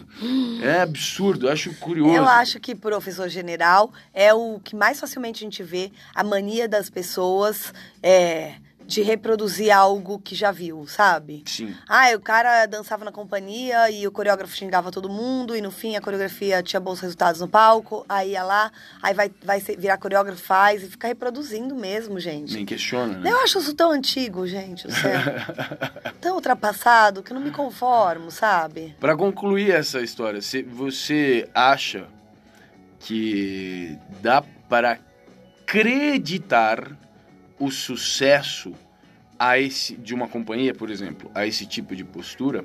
É Hum. possível acreditar? Existe, acho que existem casos em que talvez isso seja um diferencial, né? Seja Depende do que você julga por sucesso, né? ah, Porque às vezes o cara, pra fazer isso, ele quer ser eficiente. Ele quer que ninguém abra a boca, ele não quer nem saber como as pessoas estão se sentindo, porque ele quer que todo mundo ensaie 10 horas por dia. Entendi. Se erra, ele tira daquela parte da coreografia, em vez dele ajudar o cara a aprender, ele só tira, você vai sair então dessa parte que você errou duas vezes, tal. E em pouco tempo ele tem um resultado a coreografia estético. acontecendo bem. É, se isso for, você Agora- acha que é, se isso pode dizer que é sucesso, acho que sim, o cara consegue, porque ele repreende, ele não quer saber. Agora, o que ele deixou ali, a história do propósito, o que ele deixou nesse processo, toda a outra parte, aí não é sucesso nenhum, né? Então, Ótima avaliação. Agradeço. de nada, gente. Vamos para mais um. Vamos, não vai dar tempo, corre. Não, vai dar, vai dar. O apelão emocional. Ai, caraca, gente, meu, meu, meu Deus do céu. Gente, vocês já tiveram alguma aula em que o condutor, professora, professora, seja lá quem for, chega em algum momento e ela começa a apelar para o seu emocional, para que a aula tenha algum, alguma relevância, né? para que a aula seja memorável, não apenas pelos processos que esse professor, essa professora guia, não apenas pela estética que ela apresenta, pelos estudos, pela pesquisa de movimentos, pela leitura musical, pela condução, né? a condução do, da, da, da experiência, não apenas pelas músicas interessantes e motivantes que ela usa, mas também porque essa pessoa se esforça para tocar no seu íntimo, no seu âmago emocional e trazer à tona coisas que talvez não deveriam estar lá naquele contexto. Gente, eu já vi isso acontecer muito e eu já vi acontecer de forma irresponsável, né? Da pessoa, ai, eu quero ah, que as pessoas dancem é, com emoção. Então, como que eu faço dançar com emoção? Ah, pega o caminho mais óbvio. Fala aí, ô gente, pensa aí numa pessoa que morreu, que está com saudade, Pelo sabe? Tipo amor isso. de Jesus não, não vi Cristo alguém fazer isso. Eu outros inventando uma outra forma de falar, porque eu não quero falar formas que, né, senão vão saber de quem eu tô falando. Então, assim, você entende? Sim, sim. Ah, eu- ah, mas pra ficar emocionado eu quero. Existem mesmo é, diretores de teatro que usam. Mas Ah, esses sim. também estão ultrapassados, você entende? Certo. Já vem outras pessoas fazendo de outras formas falando, não, isso aí não, não, não é, tem outro jeito de fazer Sim. sem destruir com quem tá aí. Acessando técnica e não Técnica. é. É, ou usando elementos que conduzam a pessoa a alguma sensação, isso é sensação, não é emoção, é diferente. Então, assim, é irresponsável, é pegar o caminho mais curto e um caminho perigoso. Mas eu quero te falar sobre um outro tipo de ser apelão emocional, Hum. mas que eu acho que às vezes a pessoa faz, ela vê que deu certo e ela continua repetindo, e ela mesma acredita, junta um monte de coisa aí, né? Ela Ah. acredita no dela, que, é, que não é o que a sé, que, é, que usa elementos responsáveis para acessar a emoção dos outros, mas aí ele é apelão emocional e ele vira o coach. Como ah, chama o coach? sim, é o coach juvenil. O coach juvenil. Mas às Porque, vezes nem é juvenil Por esse. exemplo, dá aula e a aula é mó legal, todo mundo adorou a aula. Podia acabar aí e falar assim, gente, meu, valeu, ó, é um. Que fico- delícia. Que delícia estar com vocês. Eu coloco mesmo muito amor no que eu faço. Imagino que vocês também. Vamos seguir dessa forma, não tá bom? Tá ótimo, Não, maravilhoso. mas aí vai assim, não, gente, porque eu tô aqui, porque eu tive amor, porque o amor no coração das pessoas, porque o amor, aí até todo mundo tem, vai até chorar, entendeu? Vai porque o amor, até- porque se não faz com o coração, não faz. Eu só tô aqui porque eu fiz com amor. Então se você não, você tem que fazer com amor. Com amor você vai conseguir. Com amor você vai conseguir. E tipo assim, não é só com amor que você vai conseguir. então é um coach juvenil fazendo o apelão emocional tudo junto, mano. sim. Entendeu? É só acreditar. Aí tá todo mundo chorando. Ai, que linda a aula, o amor. Aí você fala assim, nossa, amaram minha aula. E aí você fica repetindo o amor, mas ah, não é a aula que você tá co- fazendo ser boa, entendeu? Sem dúvida. É uma apelação emocional, sim, sem dúvida. Só ela tem que se sustentar pelo conteúdo e pelo, pela condução, né? Sim, mas ainda se você tem proposta. coisas a dizer, você acha importante, ok. Mas isso não pode ser o principal alvo da sua aula e você tem que antes fazer aquela análise o quanto isso vai afetar as pessoas, não só de uma- da forma positiva como você está achando. Sim. Tem que tentar olhar os, os pontos É, negativos. sim, tem consequências. Certo? Vamos tentar pegar mais um? Vamos. O profissional do network. O que Ah, você tem então pra me falar? Eu tenho pra falar que, é, ué, gente, é aquele profissional em qualquer área que tem muitos contatos. E se esforça por... Tem muito contato, gente. Então ele conhece todo mundo, então ele consegue abrir portas pra ele ali no contato. Toma café com um, almoça com o outro, e fala que conhece o outro. Chega falando alto, com a mão Isso. cima. E assim, é essa pessoa segura que mistura aí também os arquétipos, é essa pessoa segura que se comunica bem. Então, ah, ah, tem um cara importante aqui, vou chegando na pessoa, vou falando, Sim. né? E tal. Aí misturo com, com a mentira, porque daí eu chego pra outro e falo, nossa, porque eu sou muito amigo do não sei quem. Ah, então sim. consegue abrir uma porta com o outro, porque diz que era amigo desse, mas na verdade só falou com esse uma vez, né? E, e fica é, manejando os contatos de uma forma que acaba parecendo a pessoa mais foda e abre todas as portas pra si. E acaba pegando espaço de gente muito mais capacitada, com muito mais experiência, muito mais talentosa, que não sabe e nem quer agir dessa forma, Sim, né? sim. Sabe nome e sobrenome de todo mundo, sabe fazer os agradecimentos certos, falando os nomes e sobrenomes, agradece até o prefeito da cidade que tá, sendo que o prefeito nem apareceu, saca? Mas vai que o prefeito vê. É esse aí. É, eu acho que é uma habilidade interessante, né? Algo que você poderia ter, assim, como um- uma, uma possibilidade de, de aprendizagem, né? Tipo, ah, meu, eu queria ficar melhor nisso. Agora, apoiar sua carreira nisso é uma piada, né? Gente, é porque eu mesmo ensino em gestão de carreira, a gente tem que fazer network, Sim. né? A gente precisa se comunicar, criar uma rede de contatos, isso tudo é importante. Claro. Porque a gente vai adiante, não tá errado. O problema é quando o cara faz isso e a carreira desenvolve não pelo talento e pelo que ele tá contribuindo na área, seja qual Sim. for, mas só porque ele tem os contatos. Então, só porque tem os contatos não dá. É, você tem que sim. ser bom no que você faz, ter todas as capacidades e sim, aí você deve ter, Sim, desenvolver um network. ótimo. Último, Tati, temos dois minutos. Vai. O cabeção. O cabeção, ó, eu, eu me, me vejo bastante, assim, perto desse estereótipo aí. Desse arquétipo, na verdade. É a ideia de alguém que teoriza tudo, que problematiza tudo, que gera é, paradoxos nas coisas mais simples, assim, e que com, com às vezes... Imagina, Henrique, você. que às vezes gera até um descolamento da realidade, do físico, da prática, né? É. Alguém que. Sim. Não, mas é, eu, eu pensei nisso bastante voltado assim na minha avaliação de dança contemporânea, né? Eu vejo muita coisa que tem um descolamento da realidade mesmo. Só passa pela teoria. Até mesmo profissionais, assim, que só passam pela Sim. teoria sem qualquer envolvimento com a prática. E eu acho isso muito confuso, né? Ficar, a dança ficar só no âmbito da, da palavra, da discussão, Sim. da, i- da ideia, do conceito, acho confuso, né? Eu me vejo um pouco dentro disso, mas ainda assim eu tenho uma, uma vivência com a prática que é diária e há, sei lá, 20 anos, né? E cabeção também, a gente poderia incluir aquelas pessoas que é, só conseguem ver um viés. Pode ser também, Então- ter- ser os apaixonados pela, pela, por uma ideia, né? É, ou pela sua dança, sabe? Sim. Sei lá, eu sou b-boy, daí eu só consigo ver nessa, nesse viés, sabe assim? Pode ser, é um tipo de cabeção. É, é, sabe? Os que defendem a sua dança e, e não conseguem olhar o todo. Cabeção fechado esse. É, cabeção fechado, pode ser também. Gente, nós batemos recorde. Tem 20 segundos, Tem. vai acabar essa gravação do papo de hoje. É, conseguimos. Gente, fizemos todos. conseguimos! Sucesso, Espero yes, que yes. vocês aproveitem isso pra se pensar aí, tá bom? A gente também fala e se pensa. Não achem que a gente acha que a gente é perfeito, que a gente não é certeza. Segura aí.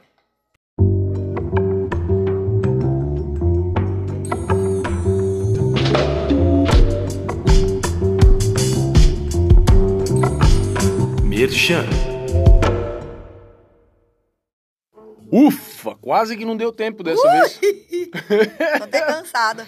Não sei, a gente já falou isso aqui antes, mas o que acontece é o seguinte, nesse, nesse, nessa plataforma que a gente usa para gravar, cada gravação de áudio tem, que tem, tem no máximo uma hora. Ainda bem, né? Não, ainda bem. Gente, juro, ia ter uns episódios de quatro horas, ia ficar tão ridículo. É, esse é o nosso parâmetro. O papo de hoje não tem como ter mais de uma hora e a gente não grava dois áudios pro papo de hoje. Nossa, então... imagina, parte dois. É, não, não. Então, conseguimos, deu certo, tudo que a gente tinha programado foi e agora chegou a hora do Merchan. Tatiana, temos um- uma sugestão especial aí pra galera, principalmente quem é ligado, envolvido, interessado, curioso em relação à dança hip hop freestyle ou hip hop dance. É, teremos pela primeira vez aqui em São Paulo o Mark West. Para quem não sabe quem é o Mark West, é um dançarino de, de hip hop lá do Brooklyn, de Nova York, e que integrou, acredito que integre até hoje, não sei se existe ainda, mas enfim, uma crew chamada Mysterious Misfits, uma crew de dança, uma, é essencialmente uma crew de dança, mas que também foi um grupo de rap durante a década de 90, aliás, com umas músicas muito boas. E esses caras regaçavam, dançavam muito. E tem que assumir aqui que um dos dançarinos prediletos para mim, assim, de toda, da- toda a história que eu conheço dessa dança, era dessa crew, que era um cara chamado Kito. E junto com o Kito, para mim, o segundo cara, assim, é o Marquess.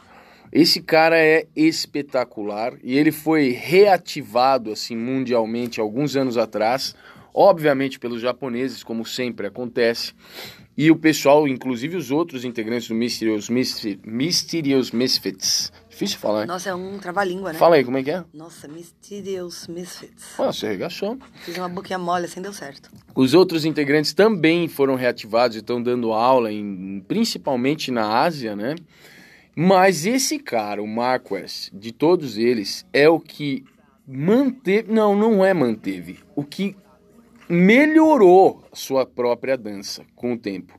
Hoje em dia esse cara tá um animal, a dança dele é incrível, é fora do comum. E hum, ainda, se não fosse suficiente para te interessar a né, estar na presença desse cidadão, esse cara também é talvez o personagem mais icônico do Wrecking Shop, que é um mini documentário que foi, ah, foi exposto em 1992 sobre a cena do Brooklyn eh, e o que era o- a dança hip hop, a cultura que envolvia a dança hip hop naquele lugar, naquele momento. Esse documentário ele é responsável pela estética que a gente hoje em dia entende da dança hip hop no mundo inteiro. Posso falar sem dó que essa dança tem a cara que tem no mundo porque esse documentário existiu. E o Mark West é um dos personagens mais emblemáticos desse documentário. Então, enfim, esse cara é muito importante para essa dança. É uma oportunidade única, né? Esse cara não esteve aqui antes e vai estar agora, dia 23, sexta-feira, dia 23 de agosto de 2019. Esse cara vai estar na Casa da Dança, na unidade Perdizes, lá na rua Apinagés, número 253. Ô, tem um número de contato, né? Tem um número de contato. Eu, eu, eu colo- vou colocar no, no- na descrição. Então, Ah, legal. tem mais, fácil. um- alguma forma de acessar isso que você queira sugerir? Não, eu acho que é. O flyer tá rodando por aí, tá, tá no Instagram da Casa da Dança, no nosso, as Sim. pessoas estão compartilhando. E eu acho também legal falar que, na verdade, ele está vindo pro Brasil para ir pro festival do, da Criarte, né? Henrique? Criarte lá do Jonathan. Do Jonathan, que é um festival muito legal que a gente já foi. Jonathan Fidelis. Isso, o Fidelis, ele é um querido, um cara super Ah, esforçado, meu. Ele é maravilhoso. Ele tá, tá levando gente de todas as áreas só alto escalão. Aí, ó, vou falar, o Jonathan, eu vou falar um negócio pra você. Ele faz na raça. O evento é incrível. Já estive várias vezes lá, a Tati também já foi. E o cara faz na raça, envolve a família na produção. Nossa, são muito fofinhos O pai queridos, dele, gente. pai dele é um senhorzinho simpático pra caramba, que carrega todo mundo no carro, assim, e leva o povo pra cima e pra baixo. Yes, em Taquaritinga, viu, gente? Exato. Então, quem é do interior, mais longe da gente, ah, vocês têm o evento, meu, do, do Jonatas lá, o Criarte, que é muito sensacional.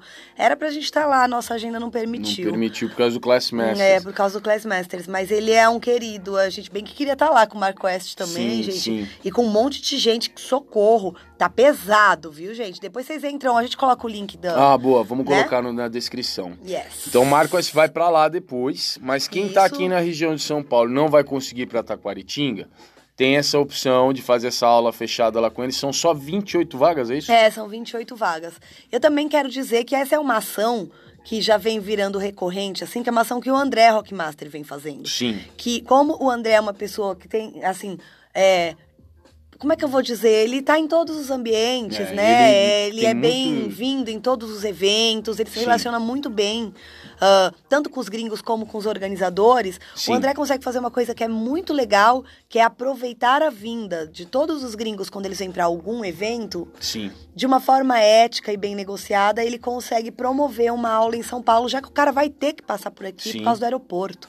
Então é muito legal. Sim. É muito Va- legal. Vamos ter o Archie. O Archie né? A mesma também. coisa. O André O também Buda passou por aqui, né, Também. recentemente. Então é muito legal porque o André consegue fazer isso de uma forma extremamente ética, tudo muito bem negociado e claro para todo mundo. E quem tá nas cidades onde os eventos vão acontecer e próximo, vai lá, porque vai poder ficar mais tempo com os Claro. caras, claro.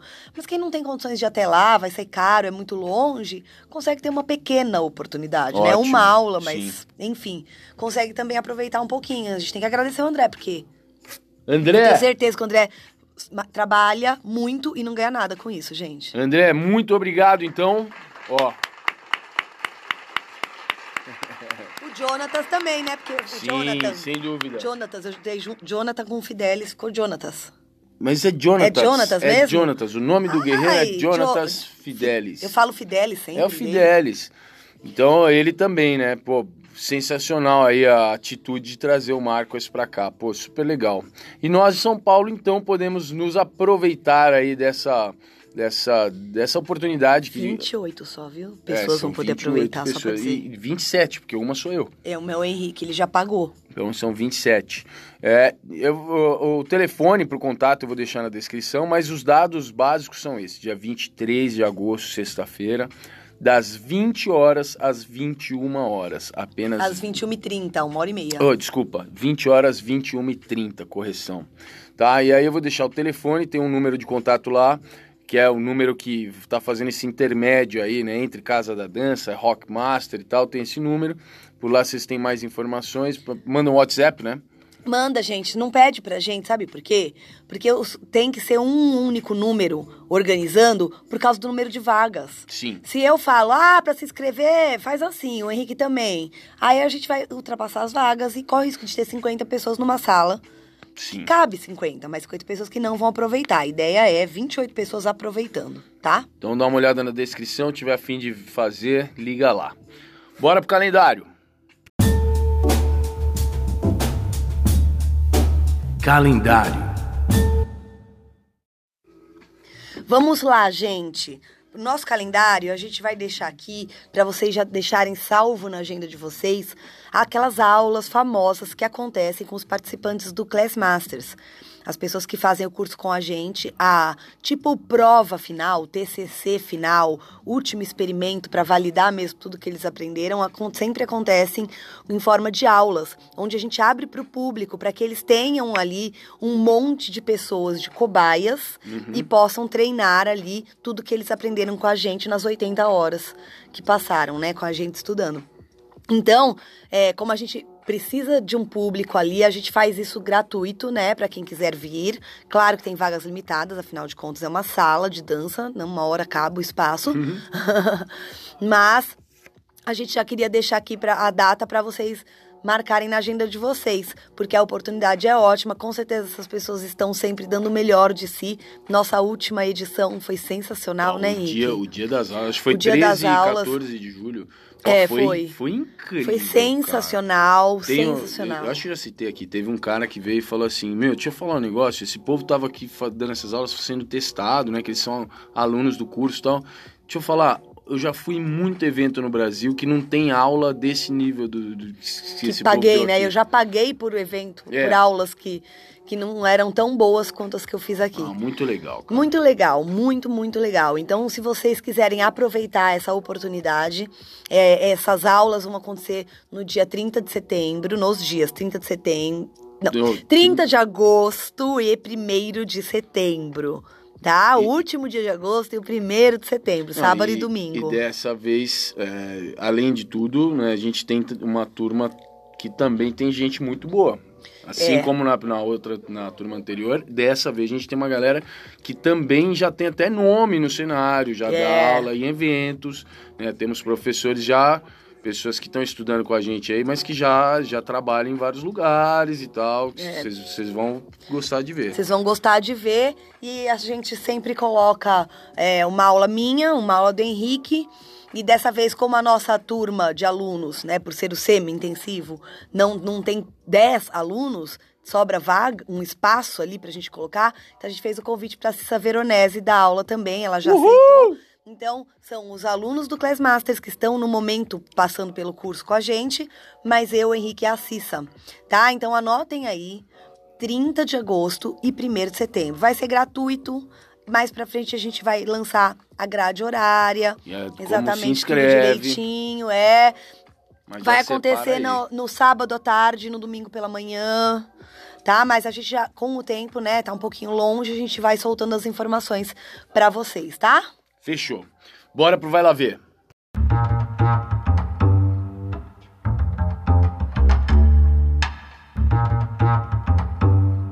Vai Lá Ver. Vai lá ver um dos meus momentos prediletos do podcast. Posso compartilhar com vocês ideias, curiosidades, coisas que eu fico fuçando por aí, procurando e acho valiosas. Você não acha? Eu acho, principalmente porque ele realmente fuça por aí. Dessa vez eu vou falar algo que não é grande, não é resultado de ficar fuçando, não. Isso aqui é é bem conhecido, mas eu quero sugerir para vocês pela acessibilidade. Uh, tem um documentário importante de 1990, que inclusive foi premiado em Sundance, no, no Festival de Sundance, que chama-se Paris is Burning. Paris está em chamas. É, esse documentário retrata uma parte da comunidade LGBTQ lá do Harlem, em Nova York, durante a década de 80. E retrata como essas pessoas que passaram, né, continuam passando, mas que naquela época passaram por algum tipo de isolamento social, né, de negação social, conseguiam se juntar e formar uma nova sociedade dentro da sociedade é, que, que as negava naquele momento e mostra como as novas regras, né, as novas configurações sociais se estabeleciam dentro dessas micro sociedades, que de micro só tinha mesmo o tamanho na, em, em relação à sociedade inteira, porém culturalmente tudo isso gerou uma explosão gigantesca. Para quem estuda Vogue, não é meu caso, né? Não sei nada sobre Vogue, não danço, não estudo, então assim, não, não tenho o menor cacife para falar sobre isso. Mas principalmente para quem estuda Vogue, esse documentário é uma obrigatoriedade. Tem que assistir é, e eu, que apesar de não estudar Vogue, me interesso muito pela cultura popular urbana dos Estados Unidos, principalmente de Nova York, para mim foi muito valioso assistir esse documentário. Eu assisti duas vezes, na verdade, já há algum tempo, tá na hora de assistir de novo. Mas eu tô falando tudo isso porque esse documentário tá na Netflix, cara. Então, assim, não tem muito desculpa para não assistir. Se você até aqui não viu ainda, tem que assistir, acho valioso, tá? Porque tá, tá lá disponível na Netflix. Se você tem uma continha básica lá, você vai poder acessar e assistir de boa e com uma boa qualidade. Legal, né? Paris is Burning é sensacional. Não, né? é muito legal tá na Netflix e ver com qualidade, né? É. Você lembra que antes a gente ficava procurando, aí pegava uns meu... tudo cagado da internet. Era baixado da internet. Baixado, bem ruim, zoado. aquela imagem. Bem zoado. Muito legal. É quase uma obrigatoriedade, né, gente? Eu vou deixar o link diretamente no, no, na descrição, mas é um link complicado, né? Então, se você quiser, eu acho até mais fácil entrar na Netflix e coloca lá Paris is Burn. E se você colocar Paris is, já é a primeira coisa que vai aparecer lá no topo. Paris is burning. Burning. Burning. Paris is burning. Isso. E você, Tati, o que você tem para sugerir aí? Ah, eu adoro sugerir livro, né, gente? é que eu já li tantos, aí eu vou lá na minha prateleira e falo, nossa, eu vou escolher um bem legal dessa vez. E eu, eu falo muito nos cursos, em conversas, assim, e, e, norteio muito meus pensamentos na ideia de que dar aula é gerar uma experiência, sabe? Sim. E eu gosto muito dessa ideia de experiência, não só ensinar a dança, né? Como a gente pode atuar para gerar uma experiência. E isso faz diferença coincidentemente ou não por, por ser coincidência, hoje se fala em experiência em todos os ramos, né? Em todos os, os, os tipos de mercados. Então, qualquer coisa, a loja quer gerar uma experiência para o cliente, é, o, mercado é, quer gerar, sim. você entra lá para fazer compra pão de açúcar, tá tocando a música, qual é a experiência da hora que o cara embica no estacionamento, enfim.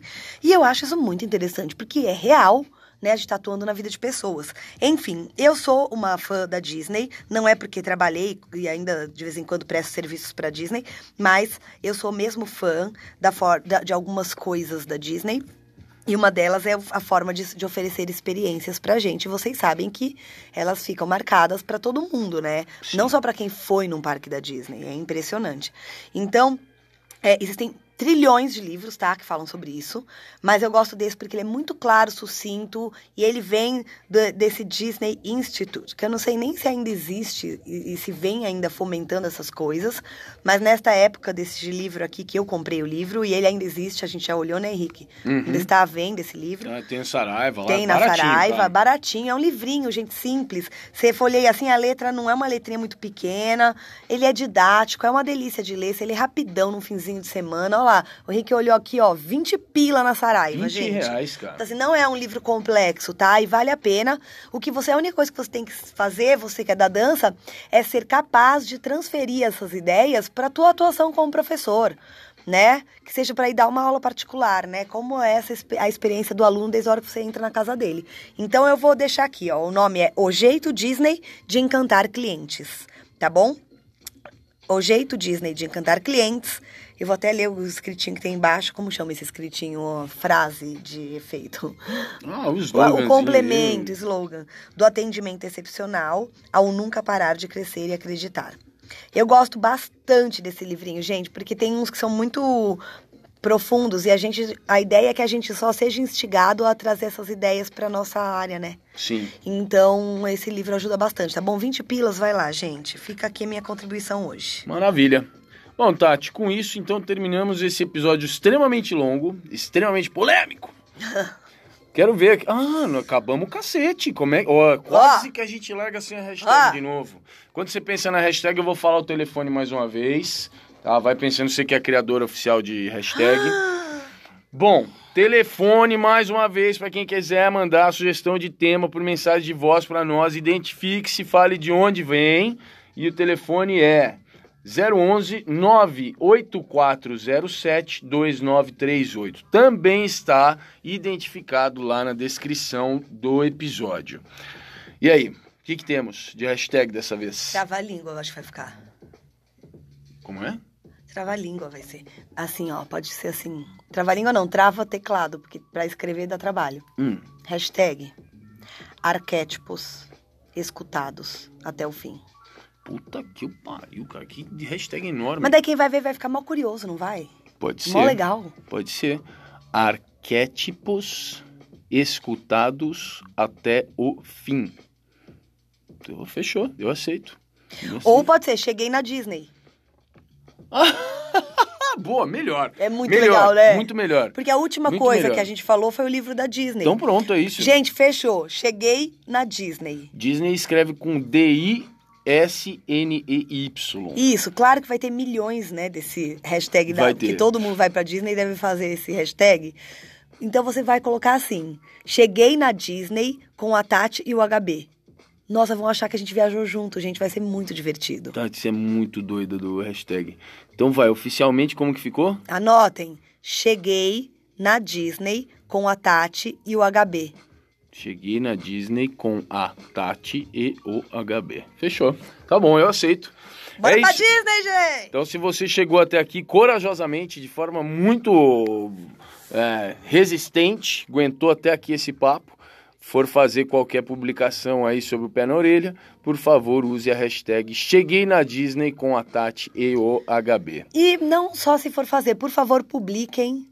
É, a gente quer que o nosso podcast vá adiante aí, que muita gente escute. Sim, A gente sabe que a gente tem uma legião de escutadores aqui que são muito Fiéis. presentes e fiéis. A gente sabe que a gente está junto na cozinha, na hora de Sim, cozinhar, nos transportes, na hora de limpar a casa. Cada um conta que, normalmente quando escuta pra gente, né? Muito legal. Eu tenho uns que eu quero fazer o cartão fidelidade já. É, já, vamos fazer de milhagem. Mais de escutagem, né? Cartão de escutagem. Mas é, pra gente também é importante que a gente aumente né, o número de pessoas que nos escute para que o nosso propósito também ah, aconteça, né? Chegue a mais gente mesmo, É. é isso aí. A ideia é question- gerar questionamento, gerar transformação positiva. Então, para quanto mais gente isso aqui chegar, melhor. Fechou? Fechou. Gente, muito obrigado mais uma vez. É um prazer estar com vocês. Beijo. E até a próxima. Valeu!